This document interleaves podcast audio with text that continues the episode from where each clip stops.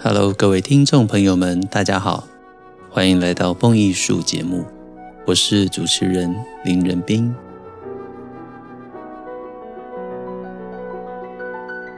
用耳朵阅读，以声音陪伴，是蹦艺术节目自开播以来的宗旨。功课我来做，音乐您来听，更是蹦艺术节目制作的坚持。感谢许多听众朋友们长期对于节目的支持，以及各式各样的心得回馈。如果您想支持蹦艺术，有许多的方式。无论是小额赞助，或者想要成为蹦艺术之友，长期或者年度赞助蹦艺术，让蹦艺术团队拥有更稳定的经费，能够制播独家精致的音乐节目，都非常欢迎直接与我联系，或者点选节目说明栏的赞助连结。让我们一起共创精彩的音乐节目，也让更多的爱乐朋友们。能够爱上缤纷多彩的古典音乐世界。在我们用三集的篇幅做完舒曼的钢琴套曲《克莱斯勒魂》之后，延续着浪漫文学对于音乐的影响，接下来要用四集的规格跟大家分享长笛的名曲。作曲家兰乃克的《水妖奏鸣曲》。如果聊到《水妖奏鸣曲》，近年来我觉得最佳的录音版本，当然是柏林爱乐的长笛首席帕胡德的版本。而最近，而最近最让人兴奋的，就是帕胡德即将在十二月月初来到台湾。我也应星象环境一枝美文创的邀请，要主持帕胡德十二月一号在台北的大师班。帕胡德是一个非常有想法的长笛演奏家，我们从他的演奏专辑还有美妙的音乐里面都能够感受到。所以，当我近年来聊到《水妖长笛奏鸣曲》的时候，第一个想到的最棒的诠释者就是帕胡德。有兴趣的蹦友们可以找出帕胡德的 CD，仔细的欣赏他对于兰乃克《水妖奏鸣曲》每一个乐章的诠释，行云流水，音色变化多端，充满了长笛音色的力与美。让我们先从《水妖》的标题说起。水妖的标题是 Undine，U-N-D-I-N-E。一般在欧洲古老的神话里面，Undine 呢是居住在水中，其实个性是非常温和、善良的精灵。它具有人的外形，但是具有鱼的身体，是长生不老的美丽精灵。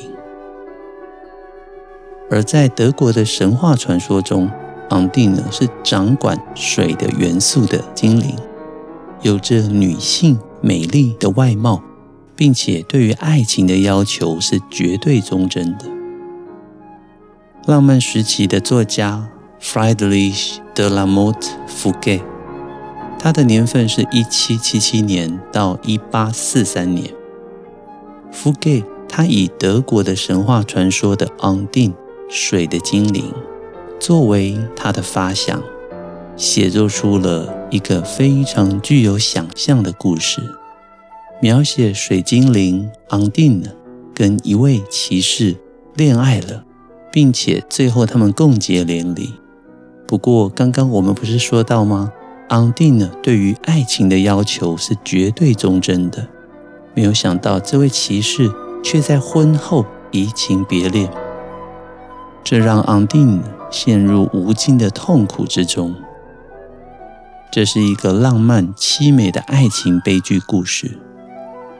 在更早之前，德国人认为啊，水妖它是一种自然界的精灵，没有灵魂的水中精灵。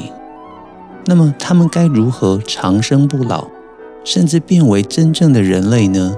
答案就是，他们要来到陆地上，跟人类结婚生子。于是这样子的神话故事就被写成了小说。刚刚我们所说的作家福盖将昂定美人鱼的传说集结写为小说，于是成为了他最受欢迎的一部文学作品。如果翻译成水妖的话，很可能大家会以为这一定是一个妖精。但是如果我们用迪士尼的动画《小美人鱼》来想的话，突然间你会发现。昂定呢是一个非常可爱的人鱼公主，所以无论是水妖或者水精灵，翻译虽然差异不大，但是一字之差可能会让你对于水妖昂定的形象有着截然不同的感觉。昂定来到陆地上，为的就是追寻这一份跟凡人相爱的爱情，以达成他心中。想要成为人类，拥有人类灵魂的渴望，于是他毅然决然地离开了他在海中多年生活的水晶宫殿，来到了陆地上，变为一个可爱的小女婴，被一对渔夫夫妇捡到，善良地收养了昂定，并且把她当成是自己小孩一样，非常的疼爱。在这样充满爱的环境之中，昂定逐渐成为一个美丽的少女。后来遇见了骑士，非常快的俊男美女天雷勾动了地火，骑士就跟水妖恋爱了。两个人也很快的就结婚，有了幸福美满的婚礼。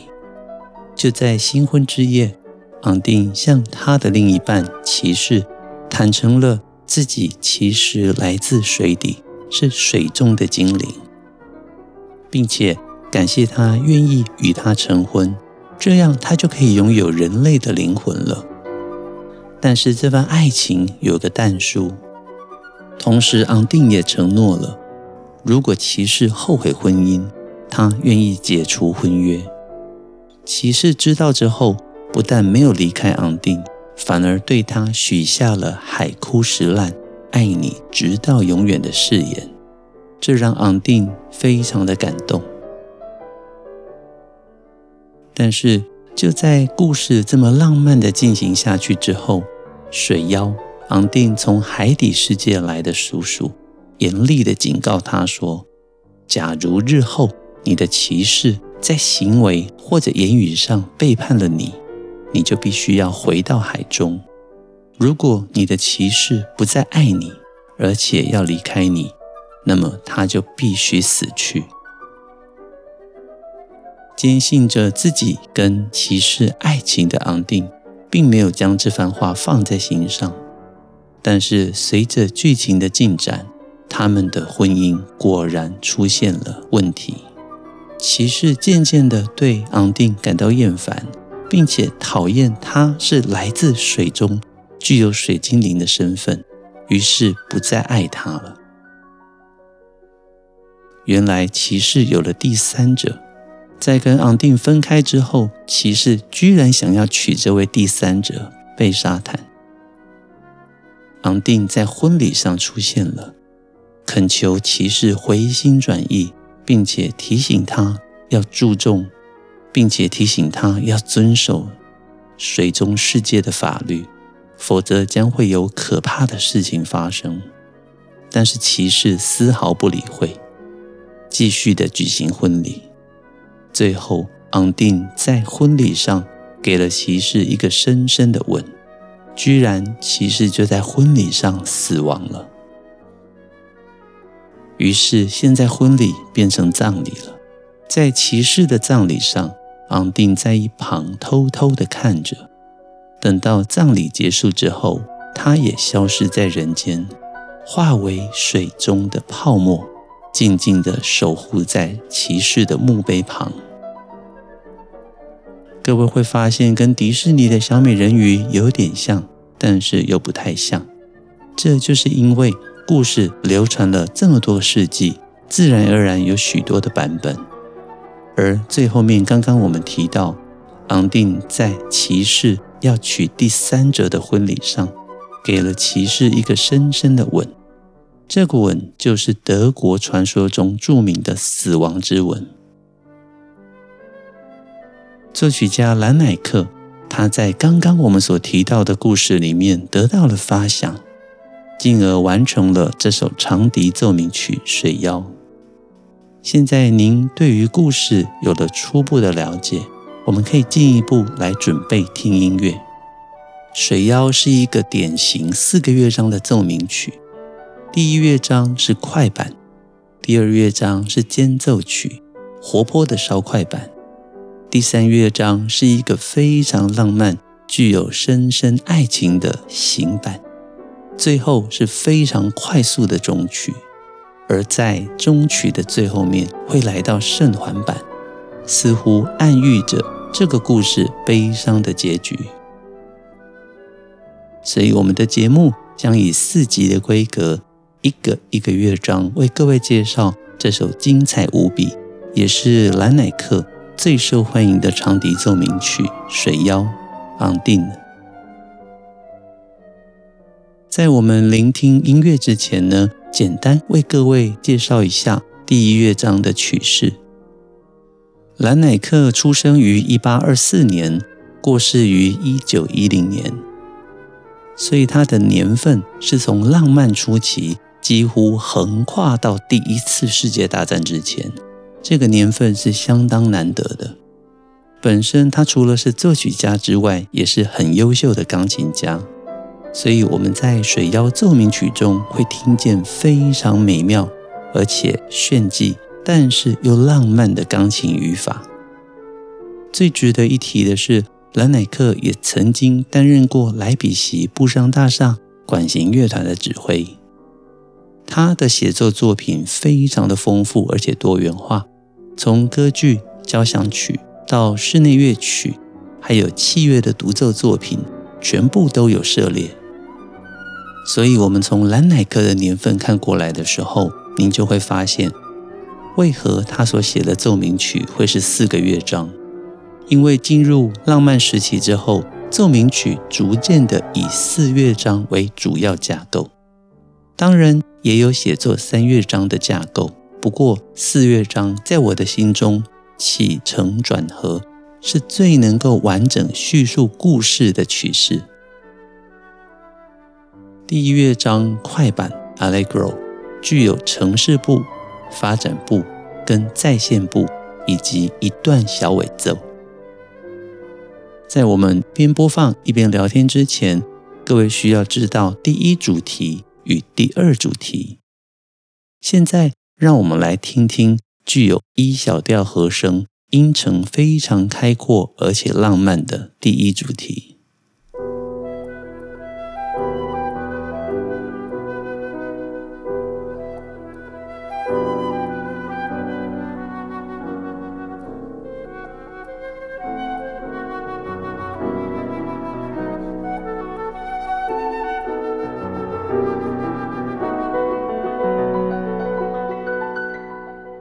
非常的好听，而且具有海浪、波浪的感觉，对吧？现在我们来欣赏第二主题。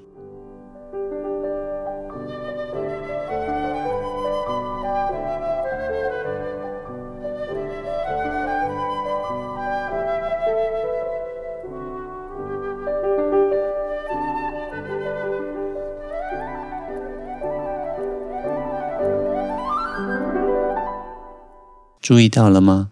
第二主题跟第一主题有着一定程度的对比，这也是承袭自古典时期以来，一二主题一定具有对比性的标准写法。在认识了这两个主题之后，现在我们可以一边听音乐，一边为各位介绍了。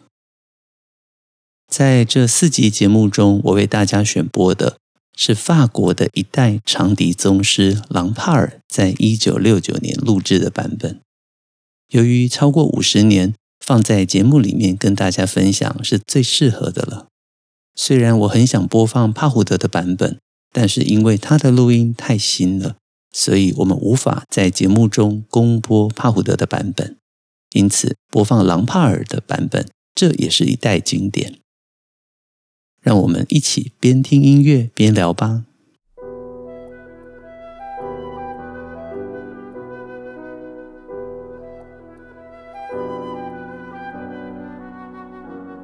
第一乐章快板标示为六八拍一小调，在钢琴的一小调和声下去之后，康长笛以开展的连续爬音开启了第一主题。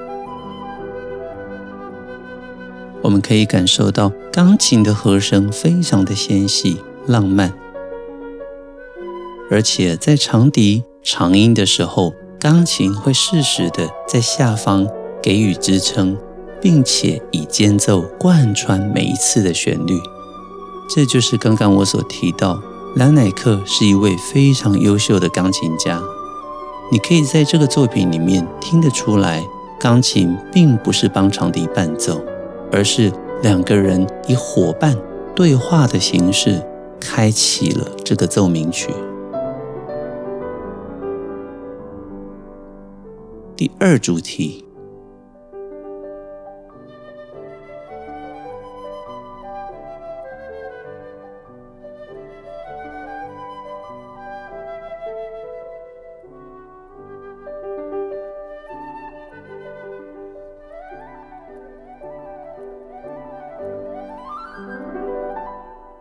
第一段落城市部结束，反复，长笛的歌唱非常的悠扬，主题由钢琴接入，左右手的轮流切换，在旋律之下藏着快速的音阶与爬音，这非常明显有水的意象，所以在第一乐章中，我们听到了这是一个浪漫的开始。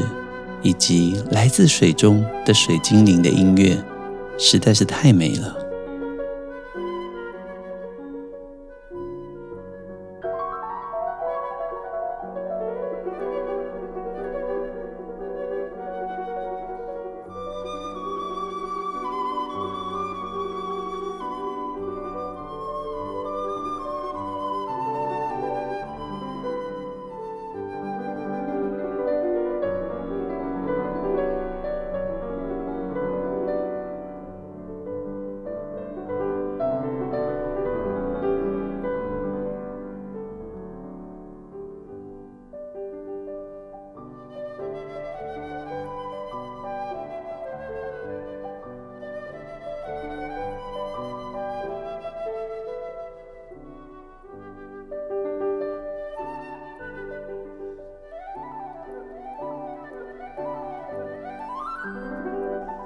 现在进入第二段落发展部，各位可以听到主题从 E 小调开始变形，进入各式各样的变化。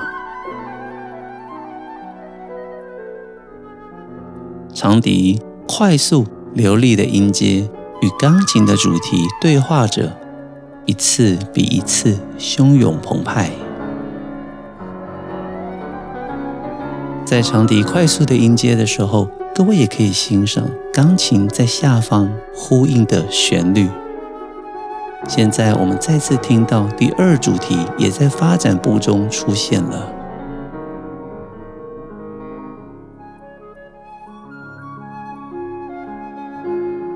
现在音乐来到大调，瞬间变得明亮。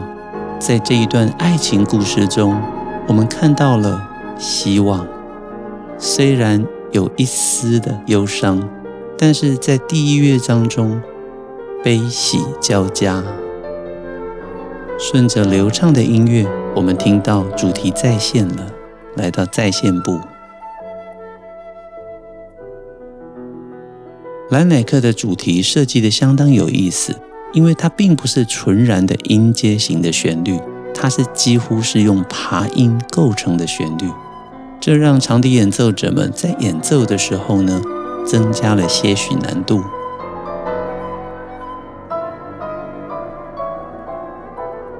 在再现部中，我们同样听到第一主题跟第二主题，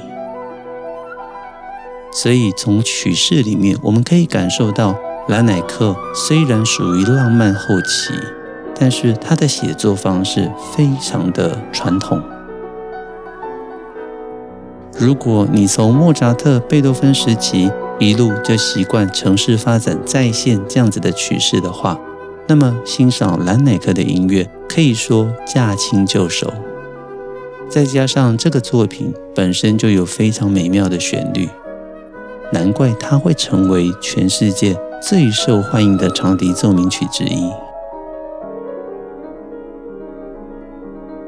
而我刚刚一路提到的，在这个作品里面，钢琴并不是伴奏的角色，它甚至呼应着长笛的起承转合，经常由钢琴跟长笛呼应着。所以这是一个二重奏，两个人既对话又竞争，是不是也像昂蒂娜跟骑士之间的关系呢？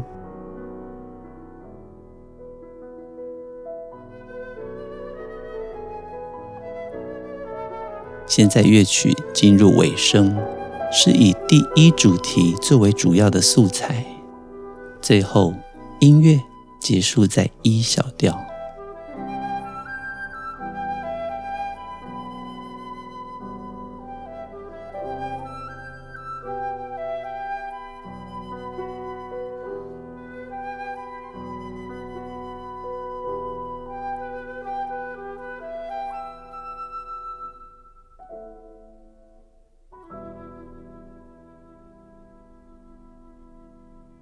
非常的美妙，在昂蒂的长笛奏鸣曲里面，我们可以听到浪漫时期的后期长笛的发展，无论从乐器的演奏能力上面，或者是旋律的演奏，都有着极大的突破。